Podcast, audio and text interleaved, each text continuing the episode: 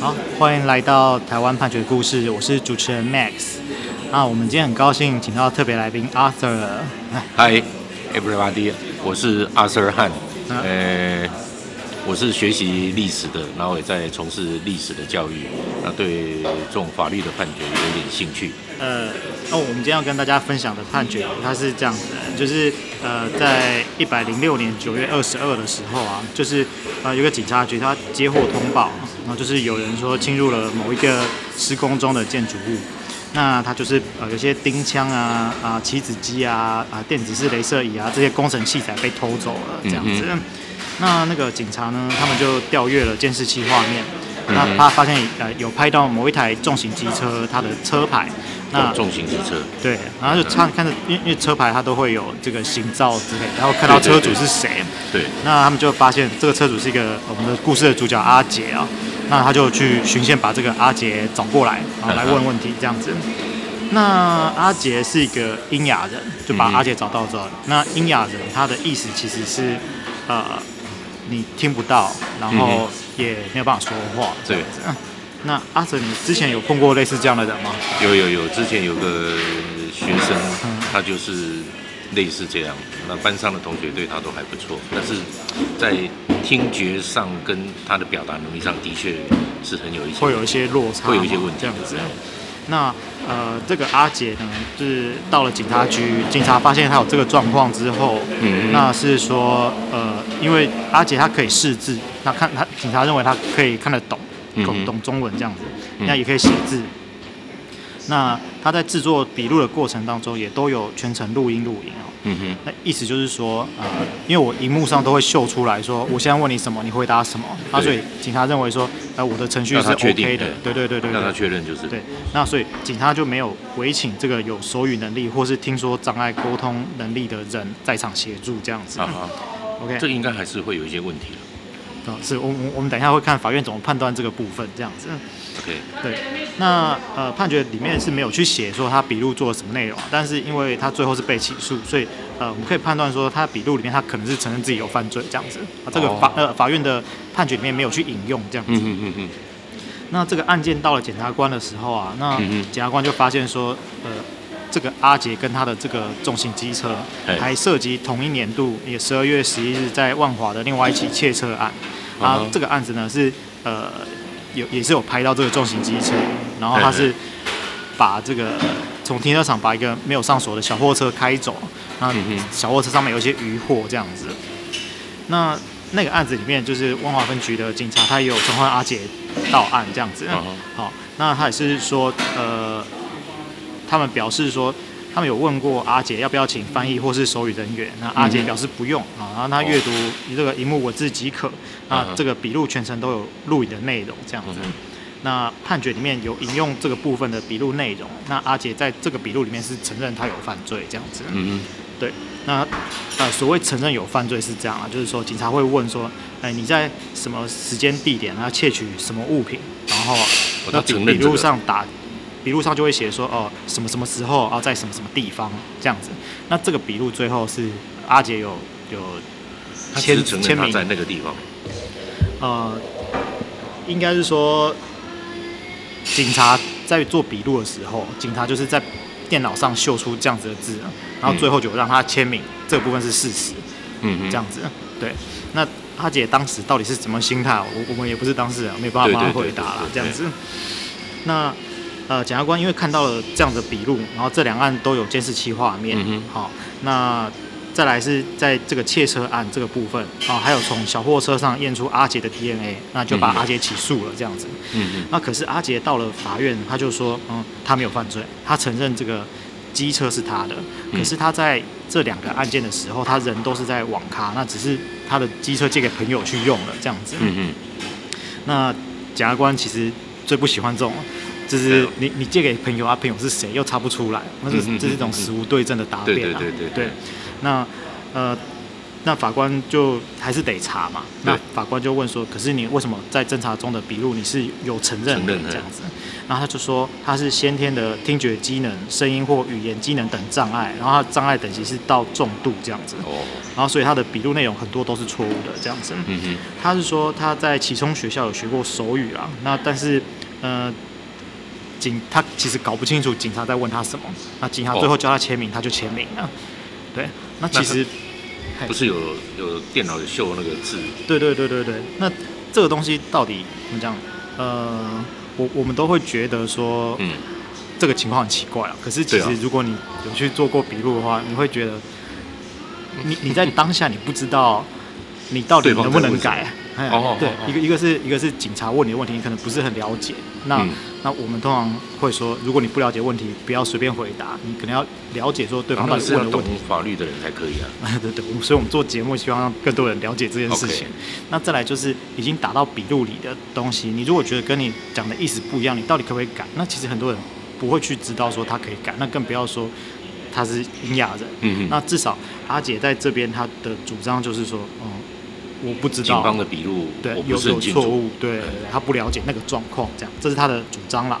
哎，那再来，阿杰的律师他有呃针对检察官提出的证据去提出一些辩护，他有说就是说，呃，虽然有监视器，可是这几个监视器画面是没有办法，其实是没有拍到阿杰的啦。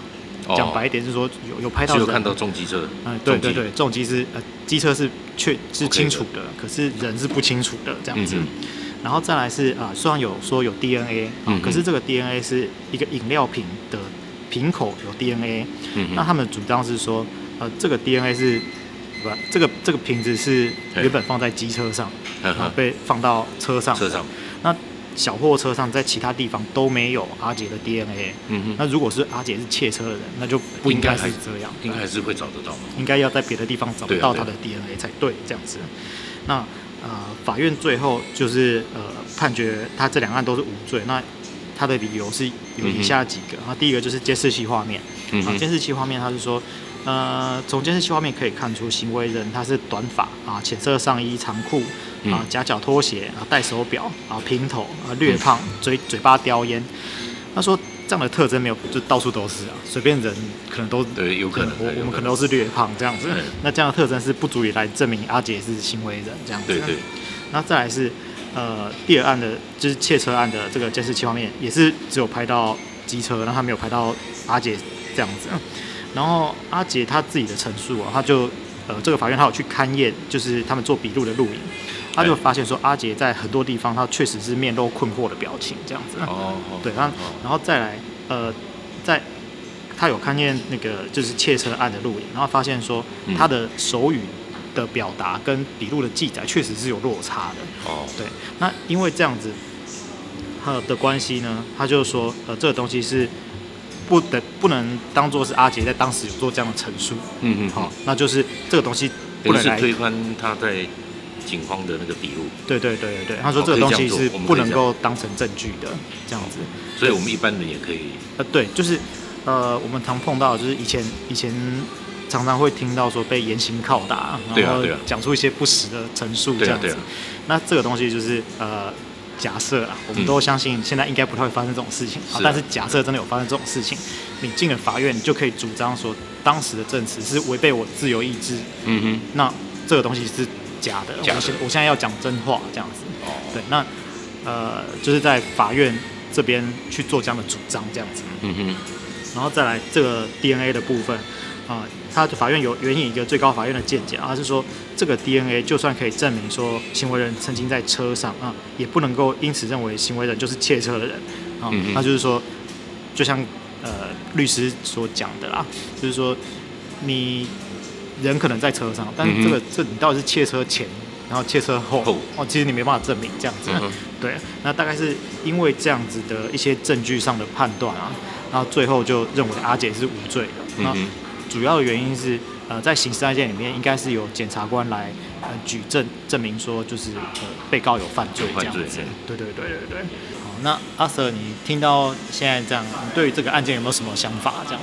哦，我我这我。简单的想就是，检察官或者警方有没有去查他到底借给谁，然后在这个判决的过程当中，法官有没有去追这个借给的？嗯，借于者这个人嘿，真正真正借出去有对对有没有对对对有没有这件事情？不过我对对法官这样的一个判决，我倒是蛮蛮蛮蛮有感受的。我觉得法官还蛮还蛮不错的。你法官算是蛮认真的，有去看说他呃笔录到底是不是真的的这件事情是真的，而且还看他在笔录过程的录影，他好像有。听不懂或者看不懂，那看那状况，我觉得蛮感人的，算是有认真这样。是啊，是啊，是啊，是啊，不是那种所谓的恐龙法官。那那我也回应一下，就是说，呃，他其实里面有一些笔录都会问说，就是呃，你到底是借给谁？对。但是呃，我们常碰到的状况就是说，呃，他他可能比方说都是用微信联络，哦，那啊、哦、都用微信联络之后都没有再联络了，哎，有这种状况。那都用微信联络，但是一部重机就微信联络就借出去，然后就哎没有再联络。其实实际上这种状况，应该说我们在诉讼中碰到这种主张的还蛮多的。哦，那那有的就是呃，他可能是朋友的朋友，那一开始就是一个、嗯、怎么讲，一一起加一个群组，那你可能知道他在微信上或是赖上的昵称，哦嗯、对，那你也可能相处一段时间，两三个月，你觉得 OK，那先借一下，我就借你。对，但你可能不知道他的本名是什么。哦，所以我们也没办法从微信或者赖上面去追索到，对，没有办法，这个人是谁？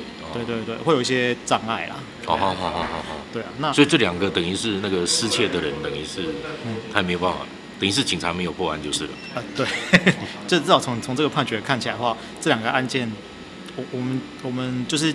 呃，先认为说这个法院的判决是正确的嘛，嗯哼，那就是说这两个呃，这个阿杰不是这两个案件的犯人，嗯、那这两个犯件犯人的话，我们在这个判决里面是没有看到的，OK，这样子，OK，OK，对对对对对，那我可能也是跟大家分享一下，就是。呃，在侦查中要不要选律师这件事情，因为阿杰在里面是没有选律师就去做这件事情，嗯。那现在不是有那个公服的律师还是怎么样？呃，就是法律辅助。对啊，对啊，有有很多的资源其实是可以用。可以用嘛？哈。对，那呃，大家从这个案件其实也可以了解到，就是说你在侦查中的笔录，其实很大的会影响到你之后诉讼的发展这样子。嗯。那所以为了就是保障自己的权益的话，我们通常还是会建议，如果要请律师的话。